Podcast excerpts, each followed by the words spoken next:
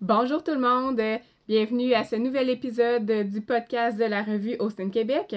Aujourd'hui, on s'attarde au dossier qui a été présenté dans la revue du mois de juillet 2023 et donc un dossier qui traitait sur le bien-être animal et plus précisément la sortie du nouveau code de pratique pour le soin et la manipulation des bovins laitiers. Donc, c'est un code de pratique qui va être effectif pour certains points, la plupart à partir du 1er avril 2024. Euh, malgré qu'il y a plusieurs exigences qui changent pas nécessairement, euh, il y a d'autres points qu'on a mis en lumière aujourd'hui dans le dossier et euh, qui devront être pris en considération par les producteurs laitiers qui ne sont pas tout à fait conformes en ce moment. Alors, je vous dis bonne écoute et soyez bien attentifs à certains points qui pourraient peut-être vous concerner.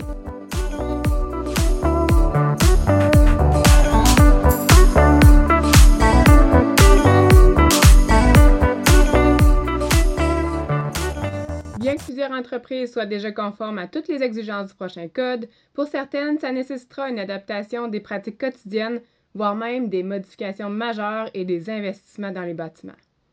Dans le but d'aider les producteurs, plusieurs intervenants ont été rencontrés par les producteurs de lait du Québec pour les informer des exigences à venir et leur demander d'accompagner les, les, producteurs dans cette transition.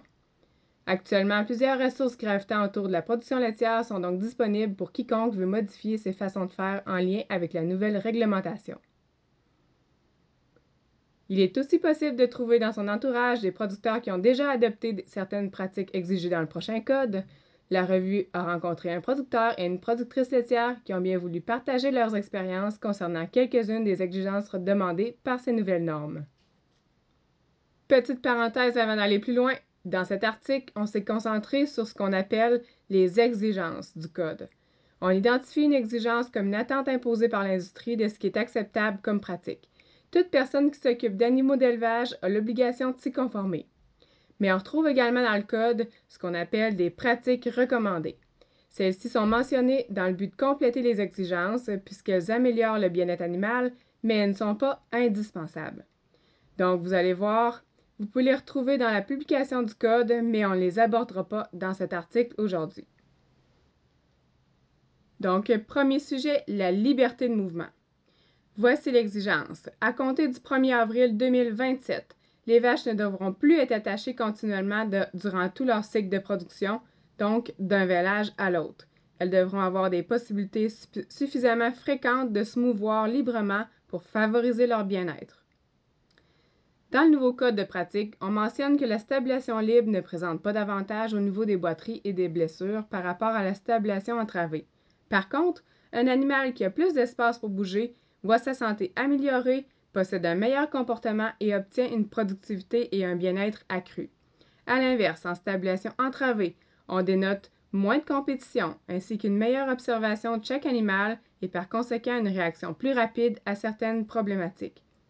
Donc, ce qu'on comprend, c'est qu'au terme des recherches disponibles pour le moment, il y a des avantages et des, inconvénients aux deux types de stabulation, mais il y a tout de même des bénéfices à faire bouger l'animal. Les prochaines recherches sur le sujet serviront à établir les fréquences et les durées idéales de liberté de mouvement pour les bovins, mais en attendant, aucune période spécifique n'est mentionnée dans le code. Par contre, les producteurs laitiers qui ont des projets de construction neuves devront faire respecter la, la liberté de mouvement tous les jours sans attache. Petit détail, les projets d'agrandissement ne sont pas inclus dans cette exigence. Deuxième nouveauté, les vélages. L'exigence va comme suit. Les aires de vélage, qu'elles servent au vélage individuel ou en groupe, doivent fournir à la vache et au veau un endroit propre, sécuritaire et séparé du troupeau en lactation et suffisamment grand pour que la vache puisse être aidée à compter du 1er avril 2029. Pour toutes les étapes nouvellement construites à partir d'avril 2024, les bovins de toutes les fermes devront veiller dans des enclos de vélage, des cours ou des pâturages qui leur permettent de se retourner. À la ferme Pitet Saint-Tite, les propriétaires Claire Desauniers, Jérémy et Alphonse Pitet regroupent leurs vaches dans un grand parc où elles s'y retrouvent pour leur préparation au vélage trois semaines avant leur date prévue. Elles y restent jusqu'au moment de leur vélage. De cette manière, tout stress lié à l'isolement est éliminé. Les parcs offrent assez d'espace pour que l'animal s'isole lui-même dans un coin, à l'écart des autres, minimisant ainsi les risques d'écrasement du veau. M. Pittet explique qu'ils ont tout près de 350 vélages par année et depuis que les vaches sont dans cet environnement, ils comptent environ 25 interventions annuellement auprès des vaches pour les vélages. Ils laissent la nature faire les choses. Dès que l'animal a vélé, ils vont chercher le veau, puis ils ouvrent une barrière pour amener la vache dans un parc regroupant uniquement les vaches fraîches vêlées, de moins de quatre jours. Il ajoute par contre que le personnel expérimenté doit bien observer les signes d'agressivité de l'animal que pourrait avoir celle qui vient de vêler, mais que dans un troupeau calme, ça se passe plutôt bien. La compétition lors de l'entrée dans le groupe des fraîches vêlées est au minimum puisque seulement une barrière les sépare et elles étaient déjà ensemble pendant leur période de préparation vélage. Il voit beaucoup d'avantages à ce système. D'abord, le peu d'intervention nécessaire implique moins de personnel et moins de stress sur cette main-d'œuvre. L'animal est à l'aise de véler puisqu'elle connaît bien son environnement et donc on observe moins de complications. En évitant ainsi les complications, le sujet traverse mieux cette période critique et se rétablit plus facilement. La densité d'élevage. Les exigences sur la densité d'élevage disent à partir de mars 2024, la densité d'élevage ne doit pas dépasser 1,2 vaches par logette dans les systèmes en stabulation libre. À compter du 1er avril 2027, la densité d'élevage ne devra normalement pas dépasser 1,1 vache par logette. À compter du 1er avril 2031, la densité d'élevage ne devra pas dépasser une vache par logette. Et dans les enclos, les aires de repos doivent offrir au moins 9,3 mètres carrés d'espace par vache, donc 100 pieds carrés. Plusieurs recherches font état des conséquences du surpeuplement au niveau des logettes. La réduction du temps de repos, surtout chez les vaches dominées, est un des principaux effets de l'augmentation de la densité d'élevage et va donc à l'encontre des indicateurs de bien-être animal. À la ferme Pité, les installations rénovées en 2016 respectaient la densité d'élevage d'une vache par logette. Étant acheteur de quotas depuis, le troupeau se situe maintenant auprès près de 1,1 vaches par logette. Après avoir analysé la production et les points techniques du troupeau, les propriétaires ont fait l'analyse suivante. La productivité du troupeau est légèrement mieux depuis 2016, mais elle ne suit pas l'augmentation de l'amélioration génétique obtenue par le troupeau ces dernières années. Alors que la qualité de l'alimentation du troupeau se maintient, M. Pittet conclut que cette perte de potentiel est due au surpeuplement dans son étable. Il projette donc d'allonger leur bâtiment pour pallier à cette problématique de densité d'élevage, mais également de densité au niveau de l'aire d'alimentation, ce qui est tout aussi importante à ses yeux. Autre nouveauté pour le code en vigueur prochainement, les veaux. Donc, on va parler maintenant de groupage, de huche, de colostrum et de sevrage. Les exigences pour tous les systèmes de logement des veaux. Le logement des veaux doit leur permettre de se lever et de se coucher avec aisance, de se retourner complètement, de se tenir debout sans toucher le haut de l'enceinte, d'adopter des postures de repos en décubitus sternal et latéral, de faire leur toilette et d'être en contact visuel avec d'autres bovins. Pour les veaux en groupe, les surfaces recouvertes de litière doivent être suffisamment grandes pour permettre à tous les veaux de se reposer confortablement en même temps. Là où la pratique d'attacher les veaux est permise, l'attache doit avoir un collier. Pour le logement des veaux à l'intérieur, les veaux ne doivent pas être attachés comme pratique normale de logement à l'intérieur. Les producteurs qui élèvent des veaux individuellement doivent élaborer un plan pour passer à une méthode de logement en paire ou en groupe en consultation avec un médecin vétérinaire ou un autre conseiller qualifié. À compter du 1er avril 2031, les veaux en bonne santé, robustes et compatibles devront être logés en paire ou en groupe avant l'âge de 4 semaines. Selon les études, le groupage de 2 à 8 veaux, dès qu'ils sont assez en forme pour le faire, apporte plusieurs avantages. Parmi les avantages, une augmentation du temps pour s'alimenter, diminution des craintes, meilleure gestion de la nouveauté et réduction du stress entraîneraient un renforcement du système immunitaire et une meilleure croissance. C'est ce qu'a observé Marie-Christine Leclerc de la ferme Bergite à Saint-Georges. Avant, Ces veaux étaient alimentés via une louve en groupe de 6 à 8 veaux. Depuis neuf mois, ils ont aménagé des parcs modulables individuels. Ils peuvent enlever jusqu'à deux séparations pour grouper trois veaux ensemble lorsqu'ils atteignent trois semaines d'âge. Pour obtenir des conditions gagnantes avec le des veaux, il faut absolument être attentif à l'état de santé et à la compatibilité de chaque veau avant de les intégrer à un groupe. Donc, ils s'assurent qu'ils aient assez de moulées, du foin à volonté, et de cette manière, en étant toujours occupés, les veaux pensent moins à têter les autres veaux. Ils remarquent qu'ils deviennent plus débrouillards et la compétition s'estompe rapidement. Les mêmes groupes sont gardés intacts après le sevrage, ce qui diminue le stress au sevrage. Chez la ferme Bergite, le principe du tout plein tout vide s'applique avec les veaux, de même qu'avec les génisses, les tares et les vaches taries.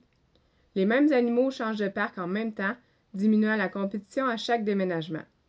Ainsi, dans le cas des veaux, ils continuent à prendre du poids rapidement suite au sevrage et ils remarquent qu'ils sont beaucoup moins malades. Quand on demande à Marie-Christine Leclerc le principal inconvénient à cette méthode, elle répond en riant eh, On doit être là pour les faire boire. Par contre, de cette manière, elle a l'occasion de les observer plus souvent, contrairement à avant. De plus, ils sont placés à l'entrée de l'étable, alors elle passe souvent devant eux. Le Code mentionne toutefois que les veaux en mauvais état devraient être logés individuellement pour leur laisser la chance de se retrouver une bonne santé. De plus, les veaux doivent être d'âge, de taille, de combativité similaire pour favoriser un bon groupage. Si le nombre ne le permet pas, le groupage peut être retardé. Par rapport aux huches et autres types de logements à l'extérieur, les exigences mentionnent. Les veaux logés à l'extérieur, y compris dans les huches, doivent pouvoir entrer en contact physique avec un autre veau, sauf s'ils doivent être séparés pour des raisons de santé et protégés des intempéries. Les veaux ne peuvent être attachés que s'ils sont logés dans des huches, donnant accès à un espace à l'extérieur de la huche. Les veaux doivent recevoir une alimentation qui favorise leur satiété et maintient leur santé, leur croissance et leur vigueur.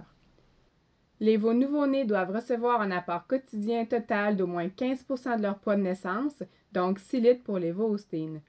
Entre l'âge de 7 et 28 jours, ils doivent recevoir un apport quotidien total d'au moins 20% de leur poids de naissance et donc 8 litres pour les veaux. La quantité de lait ou de lait de remplacement offerte aux veaux doit être accrue lorsqu'il y a un risque de stress dû au froid. Les veaux doivent être sevrés progressivement sur une période d'au moins 5 jours et il faut attendre qu'ils aient au moins 8 semaines avant de terminer le sevrage. Toujours par rapport aux veaux, mais cette fois-ci concernant l'ébourgeonnage et l'écornage, le Code mentionne que le retrait des bourgeons doit être effectué avant l'âge de deux mois. Seules des circonstances exceptionnelles peuvent justifier l'écornage d'un bovin passé l'âge de deux mois. Lors du retrait des bourgeons ou des cornes, une anesthésie locale et une anesthésie systémique doivent être utilisées.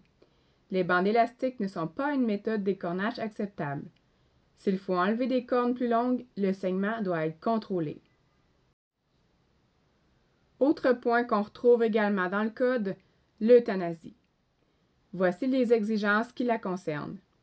Les bovins euthanasiés par balle ou avec des médicaments approuvés pour l'euthanasie doivent être évalués immédiatement après l'intervention pour confirmer qu'ils sont inconscients. Si un animal ne devient pas immédiatement inconscient, l'intervention doit être répétée immédiatement. Les bovins euthanasiés à l'aide d'un pistolet percuteur à tige pénétrante doivent être évalués immédiatement après l'intervention pour confirmer qu'ils sont inconscients et avant l'application d'une mesure complémentaire pour causer la mort. Si un animal ne devient pas immédiatement inconscient, l'intervention doit être répétée immédiatement. Et avant de déplacer ou de laisser l'animal, sa mort doit être confirmée. Même si les éleveurs voudraient tous passer à côté de cette étape, l'euthanasie d'un animal est inévitable à un moment ou à un autre. Que ce soit pour abréger les souffrances de l'animal ou s'il n'existe aucune autre possibilité d'amélioration de son état de santé, les bovins doivent être euthanasiés sans tarder par du personnel formé et compétent pour le faire. Dans le cas de vaches à terre, le docteur Brandon Teschler, qu'on a vu comme conférencier au colloque sur la santé des troupeaux laitiers en 2022, mentionne que les chances de guérison d'une vache diminuent de trois fois après 24 heures sans s'être relevées. Il invite donc les éleveurs à prendre des décisions rapides et cohérentes face à ces situations, malgré le lien d'attachement avec l'animal. Lors de cette formation, il a d'ailleurs présenté aux participants un arbre décisionnel pour l'euthanasie que vous retrouverez illustré dans l'édition de juillet de la revue. En suivant ce schéma, il est donc possible de porter un regard plus rationnel pour la prise de cette difficile décision. À la ferme Bergite, Mme Leclerc indique que la décision est prise d'un commun accord entre les propriétaires lorsqu'il y a peu de chances qu'une vache retrouve sa forme. Dernièrement, ils ont fait l'achat d'un pistolet percuteur après avoir reçu des explications de leur vétérinaire sur l'utilisation de l'instrument. Ils suivent aussi les indications d'une feuille de référence pour bien l'utiliser. Par contre, Marie-Christine ajoute que, si le vétérinaire est sur place pour confirmer le diagnostic de l'animal, c'est lui qui va faire l'euthanasie. Il réserve donc l'utilisation du pistolet percuteur dans le cas où ils ne peuvent pas attendre l'intervention du vétérinaire pour procéder à l'euthanasie, comme par exemple la fin de semaine. On dit qu'une méthode d'euthanasie réussie doit entraîner une perte de conscience rapide et ensuite une mort sans que l'animal reprenne conscience pour éviter la peur, la douleur, la détresse de, l'animal. Maintenant, parlons santé des pieds et membres et parage d'onglons. Par rapport à ce point, les exigences stipulent le personnel doit observer régulièrement les bovins pour détecter les signes de boiterie et les blessures aux membres afin de les diagnostiquer et de les traiter rapidement. Pour réduire au minimum les boiteries et les blessures aux membres, les producteurs doivent établir des seuils de prévalence pour la boiterie et les blessures aux membres et prendre des mesures correctives lorsque ces seuils sont dépassés. Les lésions infectieuses aux pieds doivent être traitées pour contrôler l'infection. Le parage thérapeutique des onglons doit inclure des stratégies pour soulager la douleur et la pression sur la zone blessée et favoriser la guérison. Il va de soi que le parage des onglons ainsi que le traitement des boiteries fait partie de la base du bien-être animal. Pour que la vache puisse se déplacer et vaquer à ses occupations, elle doit être à l'aise sur ses quatre pattes. C'est pourquoi les producteurs ainsi que les employés doivent réagir rapidement dès que l'observation d'une problématique. En étant bien installé pour le parage des onglons, il devient beaucoup plus attrayant pour le personnel responsable de remédier rapidement à une boiterie. C'est ce qu'a compris Alphonse Putet au fil de ses années d'expérience. Dernièrement à la ferme, ils ont entrepris l'aménagement d'un jeu de barrière permettant à l'animal de se faire trier à la sortie de la salle de traite et de se diriger dans un couloir circulaire afin d'entrer dans la cage pour le parage des onglons sans avoir besoin d'un licou. Une personne seule peut ainsi procéder au parage sans l'aide de quiconque, ce qui améliore vivement la rapidité de l'intervention. Bien sûr, cette modification aux installations actuelles et l'achat de la cage hydraulique représentent un investissement considérable, mais ils ont calculé les pertes liées à un retard de traitement ainsi que les coûts de main-d'œuvre nécessaires dans le cas où il faut être plus qu'une personne, et M. Pitet pense que l'investissement en vaut le coup. Finalement, ce qu'il faut comprendre, c'est que le code de pratique pour le soin et la manipulation des bovins laitiers est à la base du volet bien-être de Action. Comme le mentionne Chantal Fleury, directrice adjointe à la recherche économique aux producteurs de lait du Québec, la majorité des exigences indiquent le résultat final qui est attendu des producteurs et non le moyen pour y arriver. De son côté, Proaction établit comment vérifier que toutes les fermes mettent en place les exigences du code. C'est donc lors de la validation Proaction que les agents vont vérifier si le code est respecté.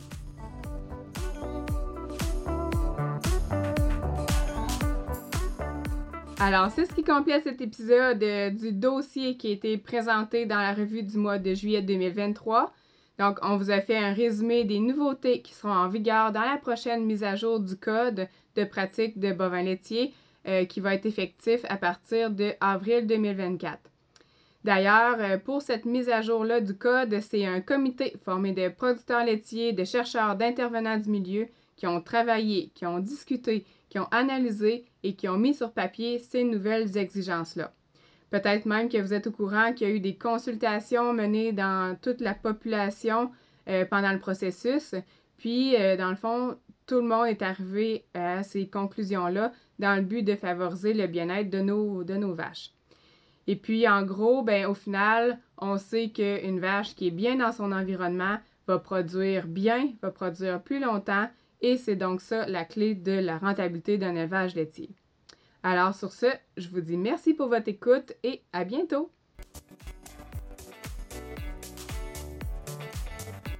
Pour la rédaction de cet article, en plus des témoignages de nos deux producteurs laitiers, on a fait référence évidemment au Code de pratique pour le soin et la manipulation des bovins laitiers, l'édition 2023, et également le webinaire sur la nouvelle version du Code de pratique pour le soin et la manipulation des bovins laitiers, disponible sur le site web de l'UPA. Et pour l'article complet, n'hésitez pas à feuilleter l'édition de juillet 2023 de la revue Austin Québec.